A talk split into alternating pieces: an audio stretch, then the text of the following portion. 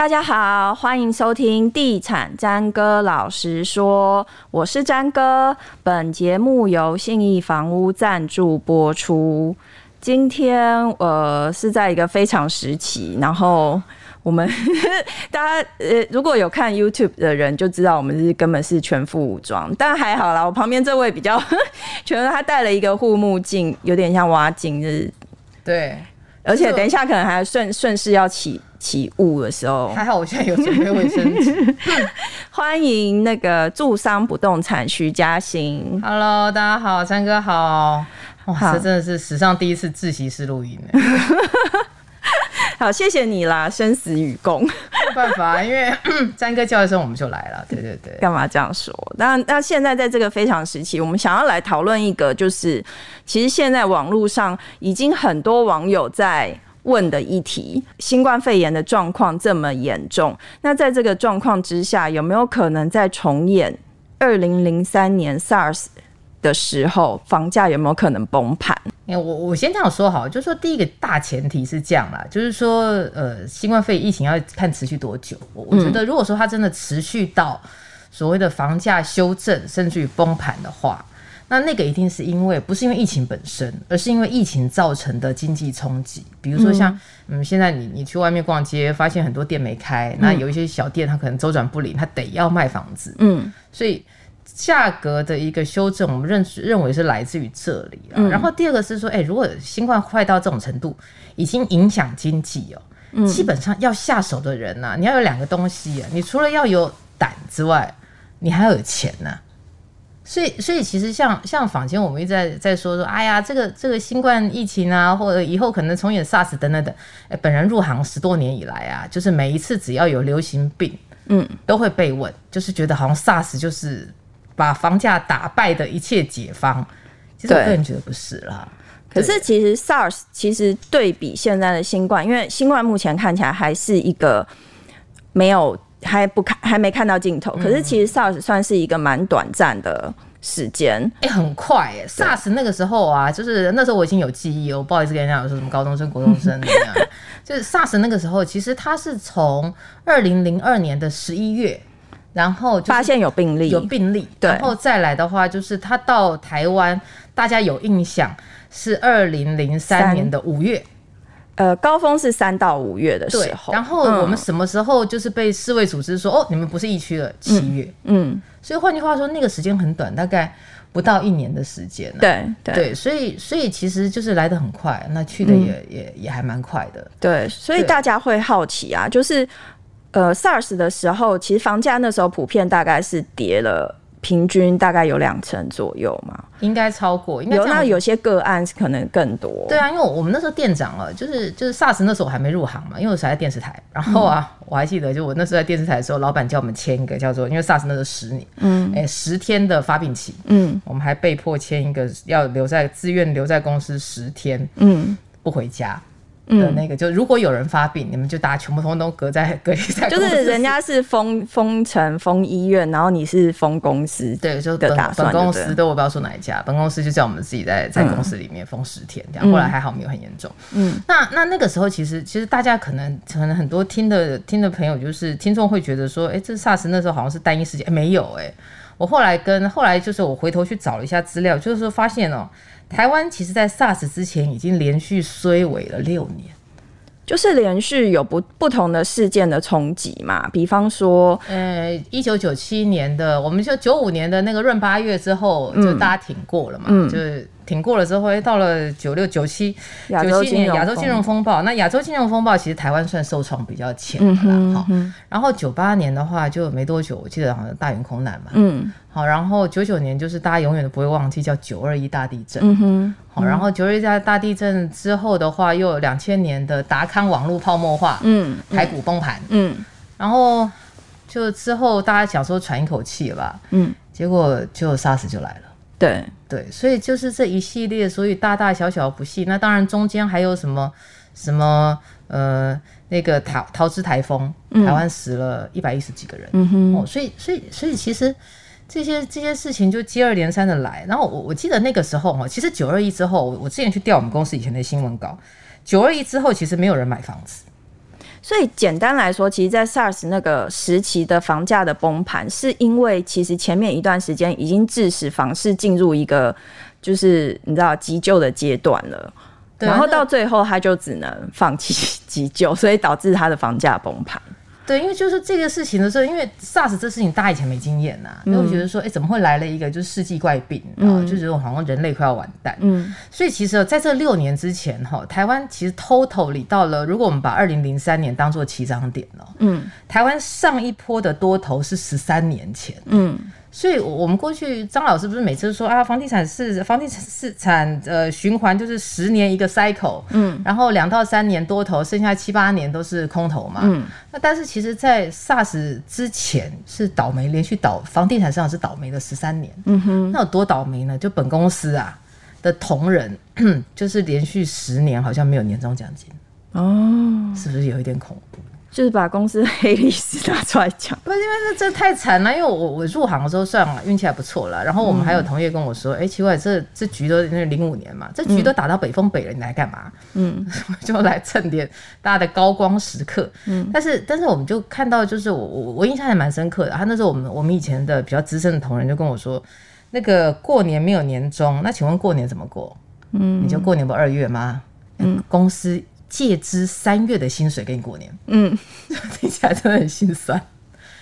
对啊，那但是但是后来零三年之后就渐渐的就就整个都上去了，对对，对，所以所以大家才会看到说，哎呀，好像好像呃，就是 SARS 是一个那个点，其实不是。那当然就是说台湾虽这么多年之外，哈，其实政策上面也有一些大家可能现在没有想到的事了，比如说。像那时候政府做了蛮多坡的，叫做两千亿的优惠房贷，就是就是在呃 SARS 过后。就是政府做了寄出了一些手段，嗯、然后让房价从谷底要把它往上拉抬，就对，对。因为就政府那个时候觉得房地产，啊，不能说他是要拉抬房价，他是要救这些救台湾，对对对对，让大家买得起房。我们要等下想要被查水表，我跟你说。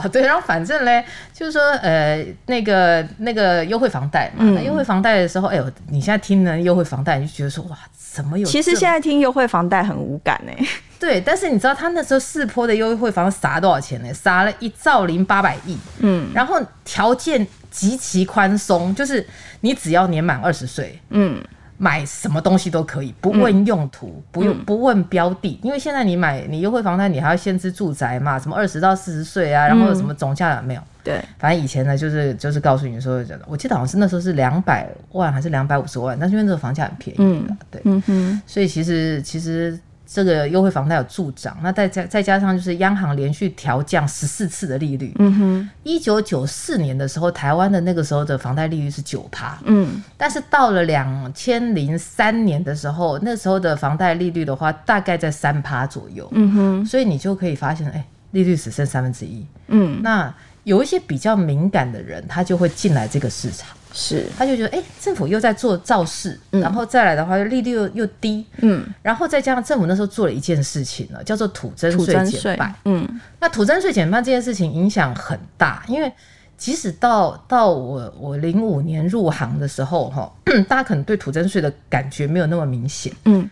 我在零五年入行的时候，我们中南部还有客户哦。嗯卖房子卖到不够付土增税，嗯，那土增因为有时候你持有三四十年，一下来，哇塞，土增是好几百万，因为那时候房价太低了，他赔售都有可能，嗯、所以他买买卖房子他不见得赚那么多钱。是啊，所以后来土增税减减半，那土增税减半他就。大大解放屋主啊，因为很多屋主就是卡在那个持持有几十年，他不会连那个 房仲服务费跟跟那个叫什么代书费都缴不出来。会，我跟你讲，以前还有人买房子，就卖房子卖到还要再借钱，嗯，这听起来就有点荒唐，但非卖不可，非卖不可，嗯、所以这个是。这个是你们大大家会听到，就是说，可能现在没有办法想象那个时候的状态。对，所以现在的时空背景跟当时真的是差很多。我我几乎完全不一样，唯一一个比较好的就是利率了，利率比较低，现在一点三嘛，嗯，那那个时候是三点多，又三分之一了。对，又三分之一了。然后再来的话，就是资讯的这个透明度其实差蛮多的。举个例子来说，哎，像像你知道吗？那个我们其实。在没有实价登录之前呢，你真的要知道行情情真的不容易。当年是没有实价登录，当年没有实价登录，嗯、所以我们那时候店长跟我说哈，他在 SARS 期间卖了一个房子，嗯，他现在想想他当初怎么没买，嗯，因为他那个房子在中正区，嗯，华夏的一楼，嗯，含庭院加地下室，嗯，呃，光一楼的话是三十平，那庭院跟地下室都另计了，嗯，开一千五百万，嗯，最后成交一千出头。嗯。嗯，哇塞，中正区哎，中正区啊，因为那个时候，那个时候我记得万华，我那时候只是那前年调资料嘛，万华才十二万到十五万电梯大楼，嗯。嗯。嗯哼，所以你就你就可以想象，就是说，哎、欸，其实，在那个时间点，真的价钱是比较便宜的啦。嗯哼，嗯哼，像现在的时空背景，其实从诶、欸，应该是从这一两年，其实台湾的房地产市场不算太糟哎、欸。